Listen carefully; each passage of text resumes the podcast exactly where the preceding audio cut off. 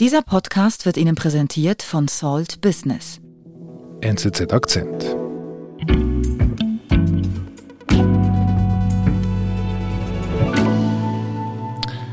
Morgen Samstag jähren sich die Anschläge vom 11. September 2001, 9-11, zum 20. Mal.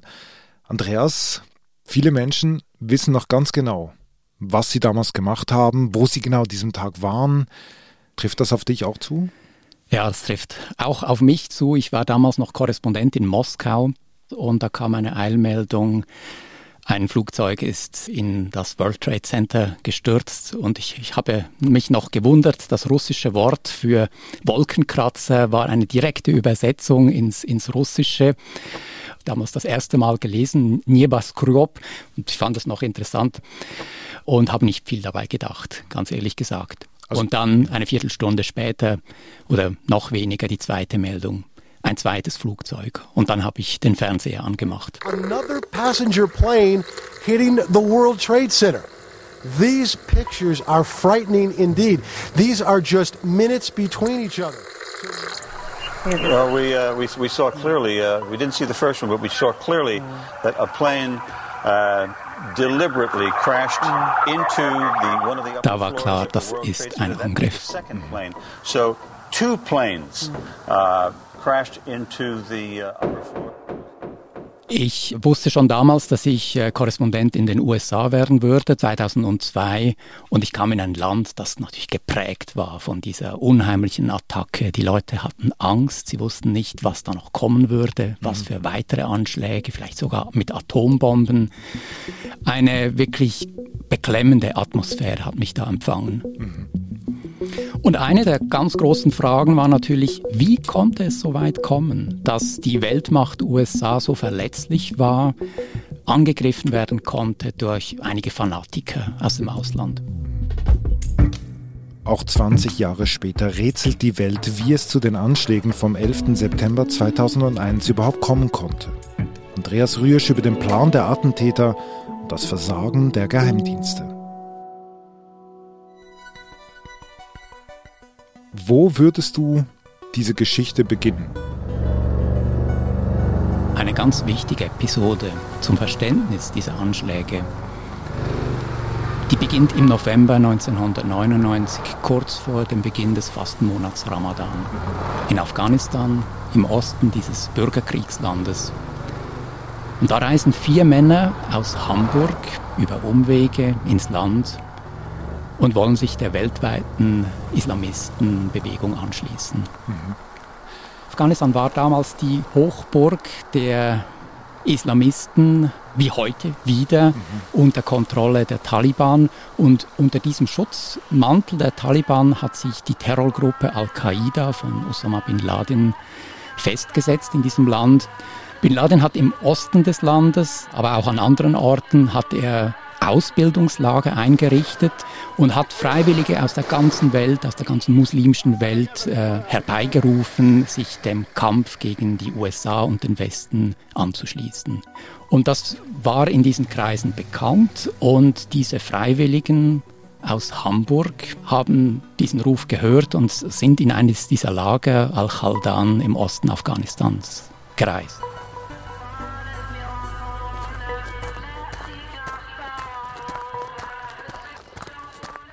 Was machen die Leute da? Also was passiert denn da? Normalerweise werden solche Freiwillige im Kampf ausgebildet mit Gewehren, mit Granaten, mit Sprengstoff.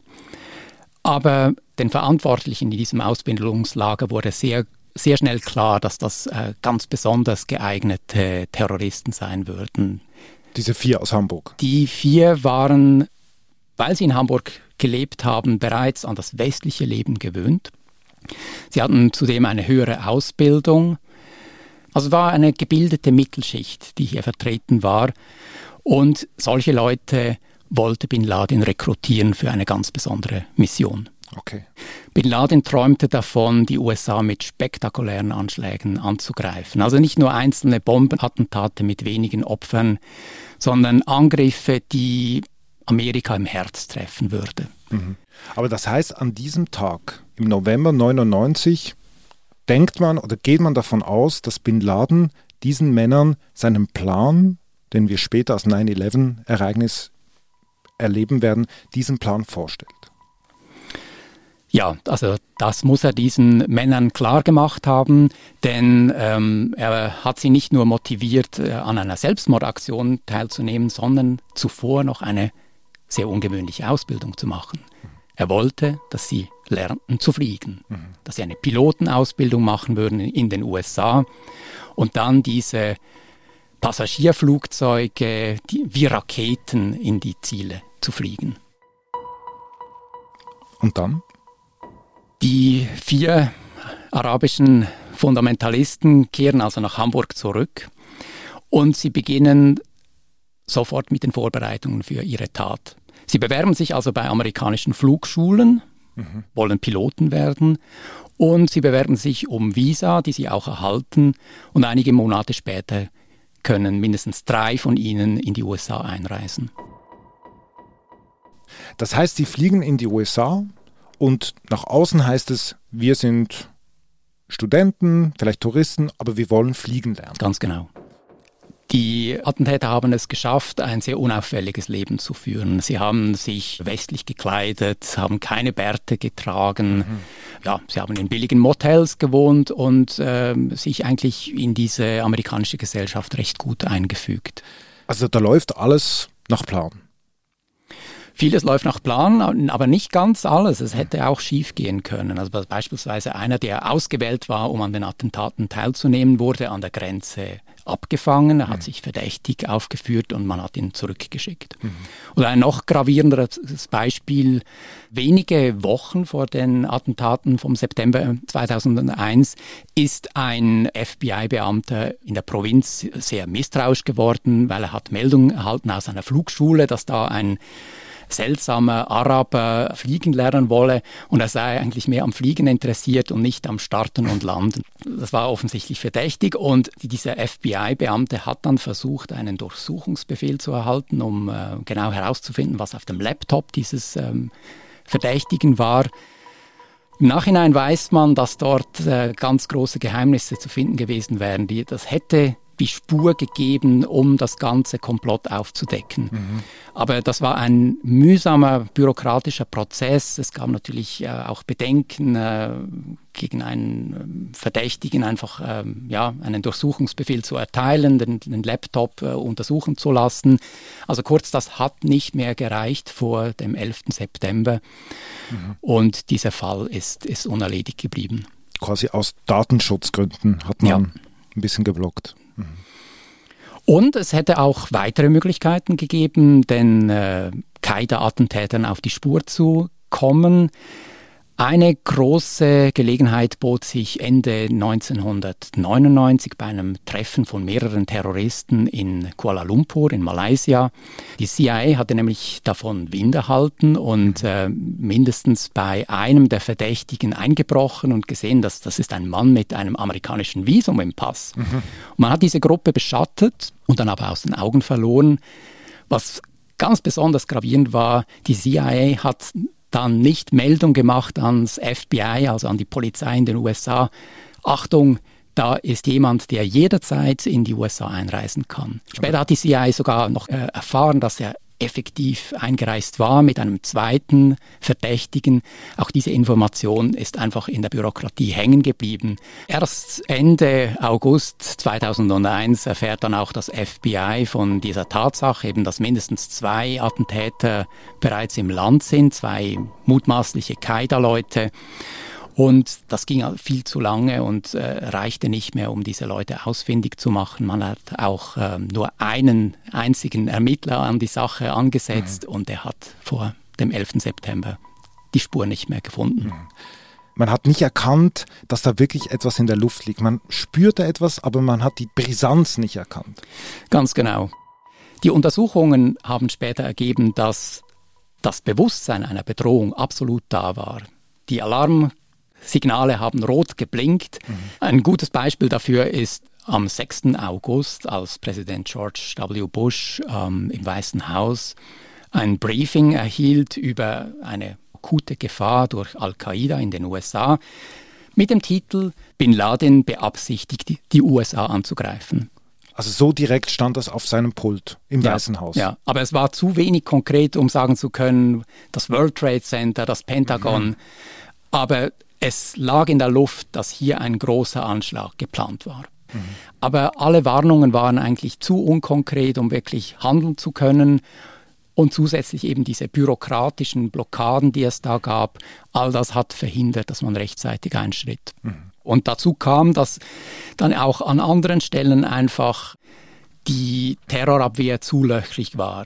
Mhm. Es war möglich, äh, mit Messern ein Flugzeug zu besteigen. Es war möglich, mit einem falschen Visum ins Land zu kommen. Es war möglich, ohne Kontrollen überhaupt eine Pilotenausbildung zu machen und mhm. so weiter. Mhm. mhm. Diese Sicherungsmaßnahmen fehlten. Mhm. Du sagst 6. August, das sind fünf Wochen vor dem 11. September. Weiß man denn, was die Pilotenschüler zu diesem Zeitpunkt machen? Aus der offiziellen Untersuchung zu den Terroranschlägen ist bekannt, dass im, im Hochsommer dann die letzten wichtigen Vorbereitungen stattgefunden haben.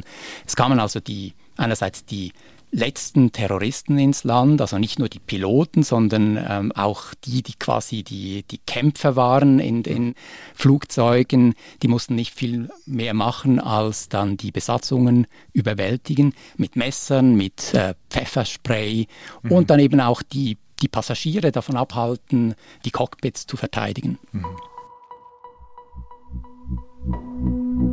Wir sind gleich zurück.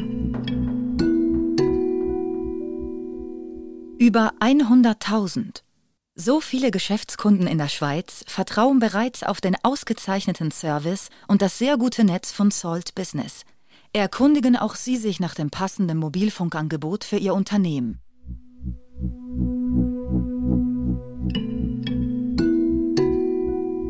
Was passiert denn in den letzten 24 Stunden? Wie, wie muss ich mir das vorstellen? Die amerikanischen Geheimdienste sind weiterhin in, in, Alarmstimmung, haben aber nichts Konkretes. Der Abhördienst NSA fängt verschiedene Funksprüche auf ähm, mit Inhalten wie Morgen ist die Stunde Null und so weiter. Und das sind kodierte Aussagen, die man dann erst im Nachhinein ausgewertet hat, aber von denen man vermuten kann, dass sie Signale waren. Mhm. Morgen geht es los. Unterdessen haben die Attentäter ihre letzten Vorbereitungen getroffen. Es gibt auch Überwachungsbilder davon, wie einige von ihnen dann noch an einer Tankstelle ein, ein Teppichmesser gekauft haben und Pfefferspray. Ja, damit war eigentlich dann am Morgen des 11. September alles bereit. Und dann kommt er dieser Tag. Wie beginnt der? Sunny skies from Detroit to Pittsburgh, stretching into New York City. Es ist der 11. September 2001, ein wunderschöner Spätsommertag, blauer Himmel. Und die 19 Attentäter besteigen ihre Flugzeuge in äh, Boston, in Newark, in Washington. Mhm. Die Flugzeuge starten und so rund 30 Minuten nach dem Start schreiten sie zur Tat. American 11 Boston. American 11 Boston. American 11, are you trying to call? The cockpit is not answering their phone. Our number one has been staffed, and our five has been staffed. I am going to call from Washington. I am in a situation with American 11, a possible hijack. It's erratic again. Problem, very erratic.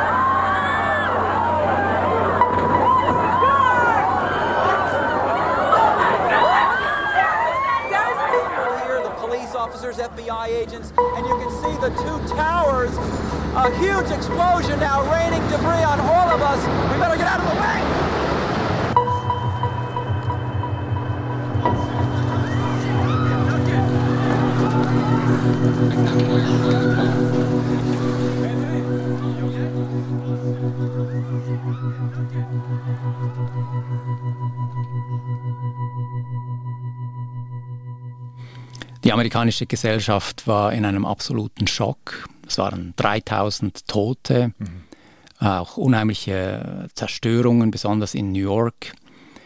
Dann auch die, die Furcht, wie geht es weiter? Gibt es weitere Anschläge? Was kommt da noch? Im äh, selben Jahr gab es ja auch noch Anschläge mit, mit Anthrax, also mhm. Biowaffen, ähm, die aber dann nichts mit Qaida zu tun hatten, aber das wusste man damals noch nicht. Mhm. Und Präsident Bush, der damalige Präsident, hat sehr starken Rückhalt bekommen in den ersten Wochen, Monaten, ja sogar noch mehrere Jahre. Insofern war die, die Bevölkerung geeint in der Überzeugung, dass es jetzt eine entschlossene Antwort gegen die Terroristen braucht. Aber schon früh sind eigentlich dann auch Hinweise klar geworden, dass da auch eine Spaltung stattfindet. Also mhm. das hat damit zu tun, dass der Krieg gegen den Terror ausgerufen wurde. Zunächst gegen Afghanistan, zum Sturz der Taliban und zur Vertreibung von Al-Qaida aus Afghanistan. Das war noch breit abgestützt, aber auch da stellte sich schon damals die Frage, was haben die Amerikaner dann in Afghanistan verloren längerfristig und was sind die dortigen Ziele? Mhm. Und noch gravierender dann zwei Jahre später mit dem Beginn des Irakkrieges, den Bush äh, auch letztlich mit dem Kampf gegen den Terrorismus begründete, aber schlecht begründete. Und das war ein Krieg, der von Anfang an eigentlich äh, höchst umstritten war in der amerikanischen Gesellschaft und dann auch wegen der hohen Opferzahl mit, mit vielen tausend äh, Todesopfern und noch mehr Verletzten auch eine Kriegsmüdigkeit ausgelöst hat. Mhm. Aber es gab auch wichtige Reformen. Man hat gesehen, dass es zu große Schwachstellen gab bei der Terrorabwehr. Man hat ein neues Ministerium gegründet, das die Aufgabe hatte, die Terrorabwehr äh, umfassend zu betreuen und ähm, man hat auch die geheimdienstliche Arbeit stark ausgebaut. Beispielsweise hat man die Flugsicherheit stark verbessert mit mhm. viel stärkeren Sicherheitsvorkehrungen für Flugpassagiere, um sicherzustellen, dass da keine terroristischen Attentate geplant sind. Immer unter dem Motto nie wieder. Ganz genau, es war absolute Priorität für viele, viele Jahre, weitere solche Attentate in den USA zu verhindern, was auch gelungen ist. Mhm. Und würdest du sagen, Stand heute, also mit den Mitteln, die die USA heute haben und anwenden, könnte ein Mohammed Atta nicht mehr so ein Attentat herbeiführen? In dieser Form kann ich mir das nicht vorstellen. Natürlich äh, sind andere Schwachstellen äh, immer noch da, aber ein 9-11 20 Jahre später in dieser Form mit Flugzeugen, äh, mit mehreren Flugzeugen, in solche äh, strategischen Objekte, das würde ich eher unwahrscheinlich halten. Hm. Und letztlich muss man sagen, hat Al-Qaida ihre Ziele nicht erreicht. Also die USA sind nicht auseinandergebrochen. Der westliche Einfluss in der islamischen Welt ist weiterhin da. Es gibt amerikanische Militärstützpunkte am Golf äh, und so weiter. Al-Qaida ist massiv geschwächt worden und ihr Anführer Bin Laden schon seit zehn Jahren tot.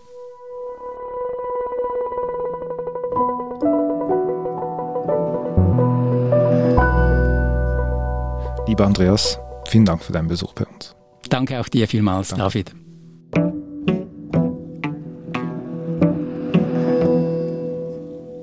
Das war unser Akzent. Produzentinnen und Produzenten dieses Podcasts sind Marlen Oehler, Sebastian Panholzer und Benedikt Hofer. Ich bin David Vogel.